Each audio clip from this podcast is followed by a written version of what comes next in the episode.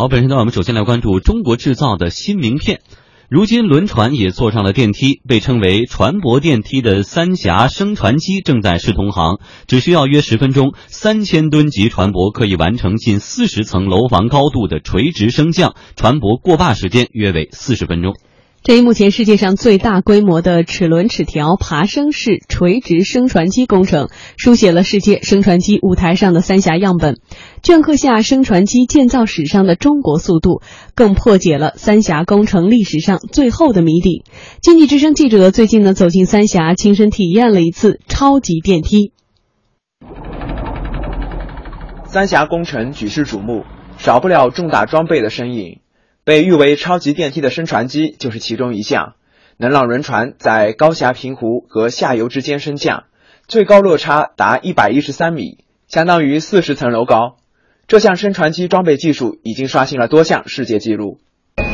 现在，轮船正缓缓地驶入船厢部位，这里就相当于超级电梯的轿厢。三峡升船机能承受的总重量约为一万五千五百吨。如果一辆小汽车的重量按一点五吨算的话，相当于一次能升降一万多辆小汽车。关上船厢前后的防撞装置，升船机就开始往下降了。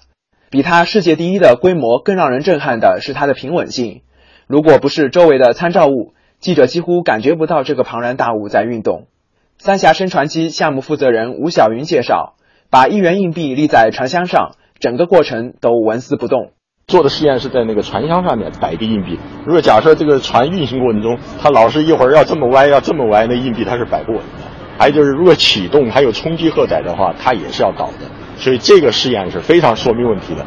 可别小看这平稳性，支撑它的是高超的装备制造技术。有资料显示，在三峡升船机之前，比利时斯特热比升船机是世界最大的升船机，最大提升高度七十三米。约为三峡升船机的百分之六十，所以不少人认为三峡升船机只是规模的放大。对此，吴晓云表示，二者有质的差别。三峡升船机从设计、材料到标准都是全新的。高度越大的时候，塔具的变形越大。塔具你看，出太阳照的太阳这边的温度很高，那阴的那边的温度很低。由于这个温差，塔具就要变形。那么船箱结构越大，它也受温度影响，它也要变形。这个之间的协调性要求非常高，同步控制这一块在三亚升船机是首次。这套东西原来德国人设计的时候，他们也没有把握能不能实现。那么我们通过二次设计，就在厂里面调试，就实现了这个目标。其中，实现升船机升降的核心部件是齿轮齿条。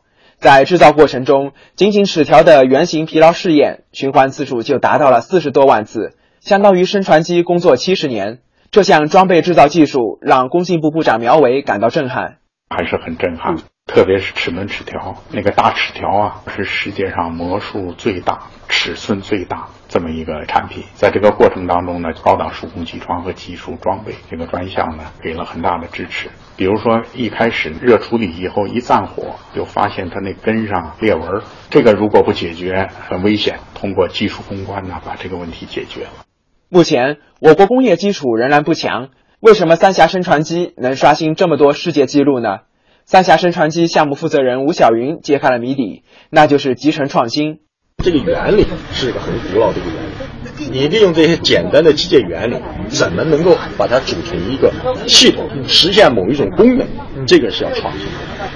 国家制造强国建设战略咨询委员会委员、中国人民大学产业经济教授徐家斌认为。尽管三峡升船机的一些原始技术来自国外，但集成创新对制造体系、基础工艺等提出了更高要求。尤其在全球化背景下，它将成为一种重要的创新路径。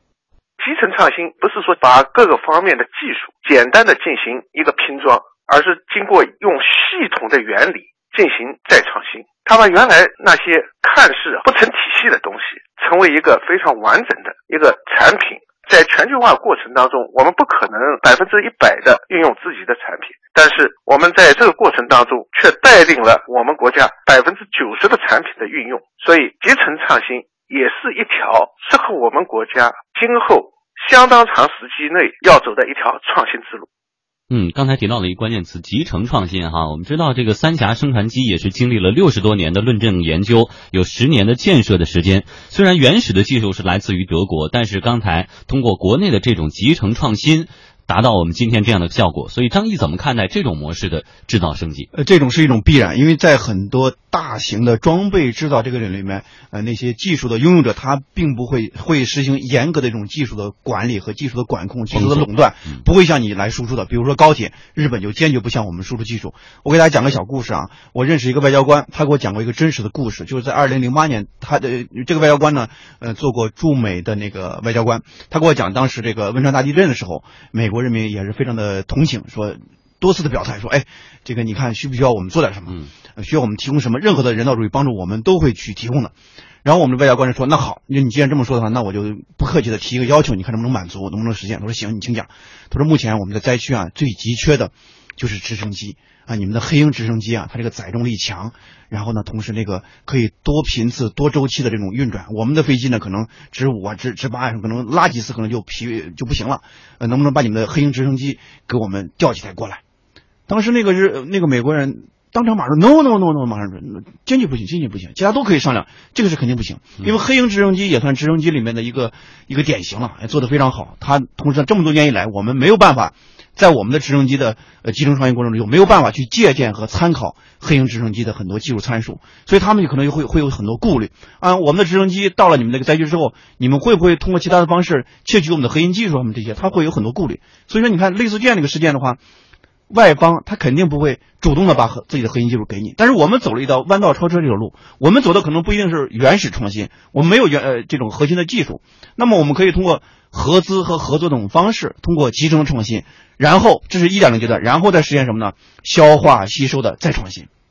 就是通过合资和合作吸引过来合作，通过合作过程之中，我们来学习你，来效仿你，然后形成一种既有知识也有产权的。核心的技术啊，就是有知识的时候，我们通过合资合作的方式可以形成。那么有产权的话，我就在你的原有的基础之上，我形成我自己的新的变化和新的一种整合式这种创新。我觉得这种集成式的创新的话，是一种带有中国特色的这样一种以我为主的这样一种创新的一种方式。它不是严格意义上的原始创新，因为你不掌握真正的核心技术。那我们在合资合作过程中掌握这样一种升级的路线，这个其实是对中国制造来说，特别是一种大型的装备制造，我们讲是大国重器嘛。就这种大型装备制造的话，很需要通过这种集成创新的方式来实现一种弯道超车。嗯，好，谢谢张毅。那我们再来说智能制造呢，其实也离不开把互联网、大数据这些技术跟我们传统的工业相结合。提升制造工艺也是我们未来追求的目标之一，这是中国制造二零二五的核心方向。超级电梯只是其中的一个缩影。工信部部长苗圩盘点了中国制造二零二五实施一年多以来，智能制造所取得的成效，生产效率提高了百分之三十八。那么，通过去年呢，我们确定了四十多个智能化的试点的这个项目。从实施的效果来看呢，还是取得非常显著的这个效果，制造的效率提高了，它的研发的时间比过去缩短了百分之三十五。中国制造二零二五出现成效，但也有分析指出，目前世界范围内能真正的达到智能化水平的企业还很少，多数呢还处于网络化或者数字化阶段。工信部部长苗圩举了一个例子：现在我们很多家庭呢开始购买扫地的这个机器人，但是我了解呢，这个机器人呢还不具有人工智能的这些功能，它最多是一个数字化和网络化情况下的一个产品。所以它一般是设定一个路径，啊，每天帮你扫一遍。但是有的时候呢，比如说突然我在那儿放了一把椅子，可能这个产品呢就绕着这个椅子啊就转不出来了。而对于我国来说，智能制造更大的短板还在于工业化进程滞后。苗伟坦言，国内不少企业还处于工业二点零水平，急需加速工业化和信息化的融合。中国是世界上制造业最大的一个国家。我们也是互联网应用最大的一个国家。如果把这两个优势发挥好，特别是工业企业和互联网企业更好的融合在一起，那就会补上我们这个短板。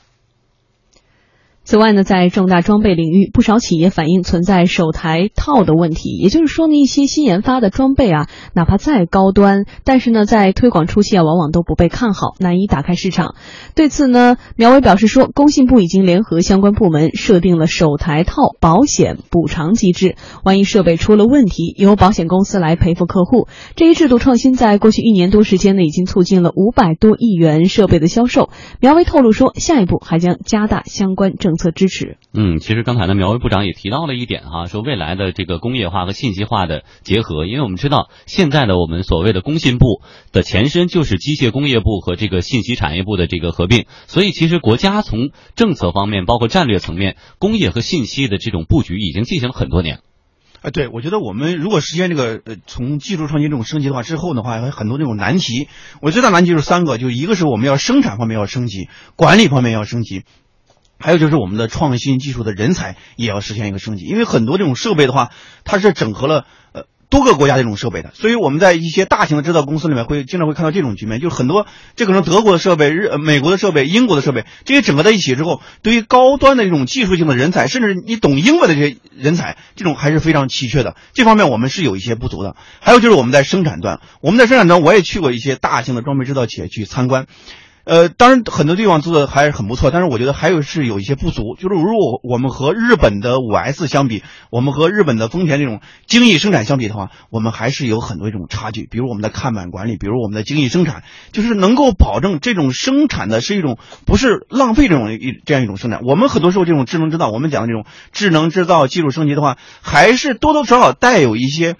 急功近利和和这种浮躁这样一种心态在里面，甚至赶工期啊这种情况都会出现。那么在这样背景之下，我们就不能够做到真正的精益生产。